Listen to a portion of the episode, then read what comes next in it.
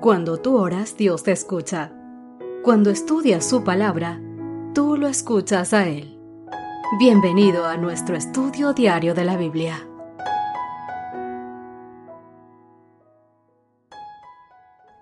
Hola, hola, ¿qué tal queridos amigos? Buenos días a todos ustedes, donde quiera que se encuentren. Un saludo, un fuerte abrazo para todos.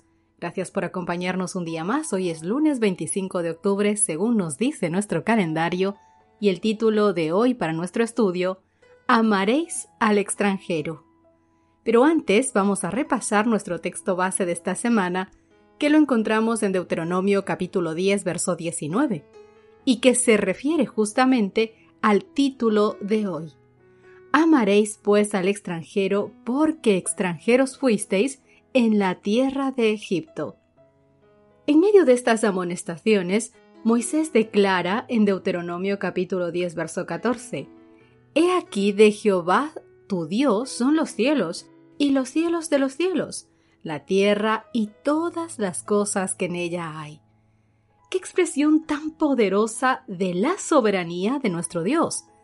Una idea que también se encuentra en otros lugares de la Biblia, por ejemplo, en Salmo capítulo 24, verso 1. De Jehová es la tierra y su plenitud, el mundo y los que en él habitan. Amén por esto. Vamos a leer Deuteronomio capítulo 10, pero en esta ocasión los textos del 17 al 19. Veamos aquí qué otra declaración hace Moisés acerca del Señor también. Más aún, ¿qué le ordena Dios a su pueblo como resultado de esta declaración? Porque Jehová vuestro Dios es Dios de dioses y Señor de señores, Dios grande, poderoso y temible, que no hace acepción de personas ni toma cohecho, que hace justicia al huérfano y a la viuda, que ama también al extranjero dándole pan y vestido. Amaréis pues al extranjero, porque extranjeros fuisteis en la tierra de Egipto. Jehová, queridos amigos, no solo es el soberano del cielo y de la tierra, también es Dios de dioses y Señor de señores, como hemos leído. Esto no significa que hayan otros dioses, ojo, dioses menores como los supuestos dioses que adoraban los paganos a su alrededor. Más que hablar de que solo Él es el único Dios, más bien es una forma de afirmar su supremacía sobre todos los demás poderes, reales o imaginarios, ya sean del cielo o de la tierra. Veamos también lo que dice Deuteronomio capítulo 32, verso 39. Ved ahora que yo soy, y no hay dioses conmigo. Este pasaje también dice que Él es el gran Dios poderoso y temible, y terrible, que no actúa con parcialidad ni acepta sobornos. Todo esto es parte de un mensaje mayor, es decir, Jehová es tu Dios y tú su pueblo. Debes obedecerle. Qué contraste, queridos amigos, tan poderoso se presenta aquí también.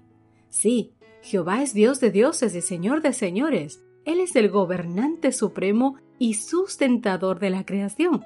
Colosenses 1, versos 16 y 17. Pero también se preocupa por los huérfanos, las viudas y los extranjeros, y muestra su cuidado al satisfacer sus necesidades físicas inmediatas el Dios que toma nota cuando un gorrión cae al suelo, como dice Mateo capítulo 10 verso 29, conoce la dificultad, la difícil situación de los marginados de la sociedad. En otras palabras, es como si el Señor le estuviera diciendo al pueblo, está bien, tal vez sean los elegidos, son especiales y los amo, pero también amo a los demás, incluyendo a los necesitados y los desamparados que hay entre ustedes. Y así como yo los amo, ustedes deben también amarlos. Esta es una de las obligaciones del pacto y también es importante. Veamos lo que dice Salmos capítulo 146 versos del 5 al 10. ¿Cuál es el mensaje del Salmo que refleja lo que Dios está diciendo aquí y que debería significar esto para nosotros hoy como cristianos? Bienaventurado aquel cuyo ayudador es el Dios de Jacob, cuya esperanza está en Jehová su Dios, el cual hizo los cielos y la tierra, el mar y todo lo que en ellos hay, que guarda verdad para siempre, que hace justicia a los agraviados, que da pan a los hambrientos. Jehová liberta a los cautivos, Jehová abre los ojos a los ciegos, Jehová levanta a los caídos, Jehová ama a los justos, Jehová guarda a los extranjeros, al huérfano y a la viuda sostiene, y el camino de los impíos trastorna. Reinará Jehová para siempre, tu Dios, oh Sión, de generación en generación. Aleluya. En la creación del hombre resulta manifiesta la intervención de un Dios personal, queridos amigos. Cuando Dios hubo hecho al hombre a su imagen, el cuerpo humano quedó perfecto en su forma y organización, pero estaba aún sin vida. Después, el Dios personal y existente de por sí infundió en aquella forma el soplo de vida, y el hombre vino a ser criatura viva e inteligente todas las partes del organismo humano fueron puestas en acción. El corazón, las arterias, las venas, la lengua, las manos, los pies, los sentidos, las facultades del espíritu, todo ello empezó a funcionar y todo quedó sometido a una ley. El hombre fue hecho alma viviente. Por medio de Cristo el Verbo, el Dios personal, creó al hombre y lo dotó de inteligencia y de facultades. Sobre todos los órdenes inferiores de los seres, Dios dispuso que el hombre, corona de su creación, expresara el pensamiento divino y revelara la gloria de Dios. Pero no por ello tiene el hombre que enaltecerse como Dios. El Dios que repara en la caída de un pequeño gorrioncito, también percibe vuestro proceder y sentimientos. Advierte vuestra envidia, vuestros juicios, vuestros prejuicios, vuestros intentos de justificar vuestro proceder frente a cualquier injusticia. Cuando juzgáis mal las palabras y los actos de otro, y vuestros propios sentimientos están agitados, de modo que hacéis declaraciones incorrectas, y se sabe que estáis en desacuerdo con ese hermano, entonces inducís a otro, por su confianza en vosotros, a considerar a esa persona como vosotros lo hacéis. Y muchos, quedan contaminados por la raíz de la amargura que aparece de este modo.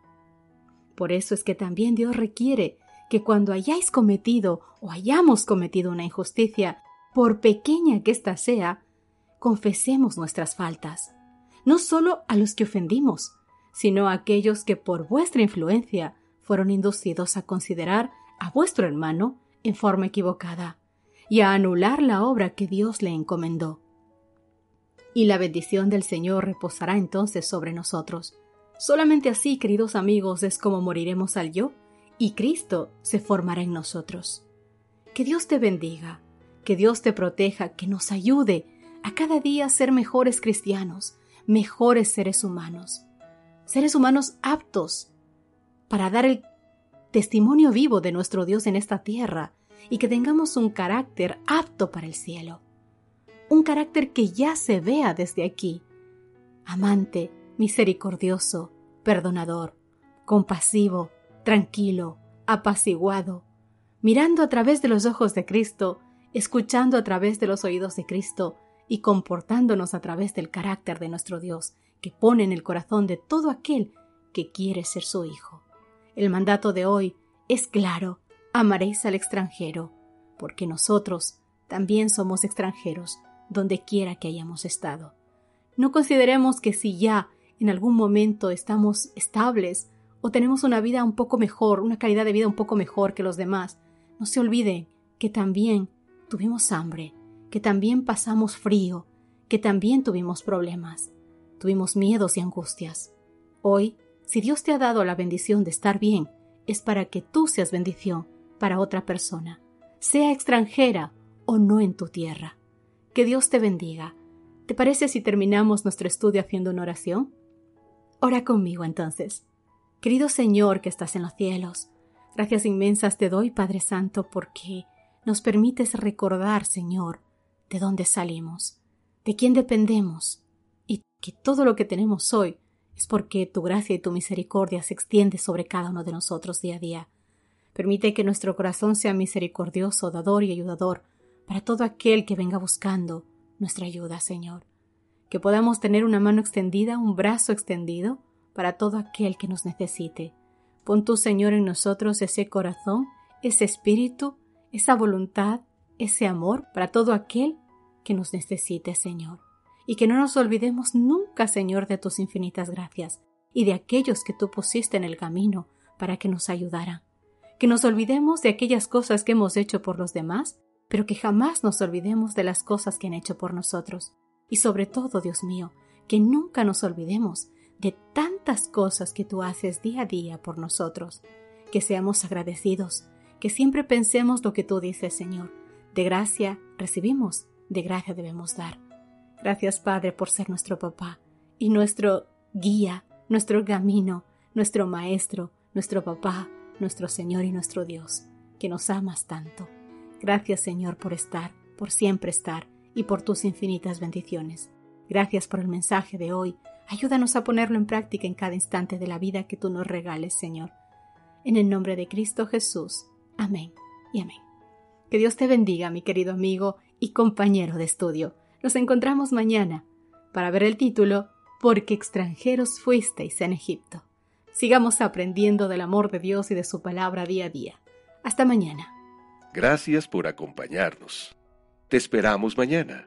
Te recordamos que nos encontramos en redes sociales. Estamos en Facebook, Twitter e Instagram como Ministerio Evangelike. Y también puedes visitar nuestro sitio web www.evangelike.com www.radiomaría.com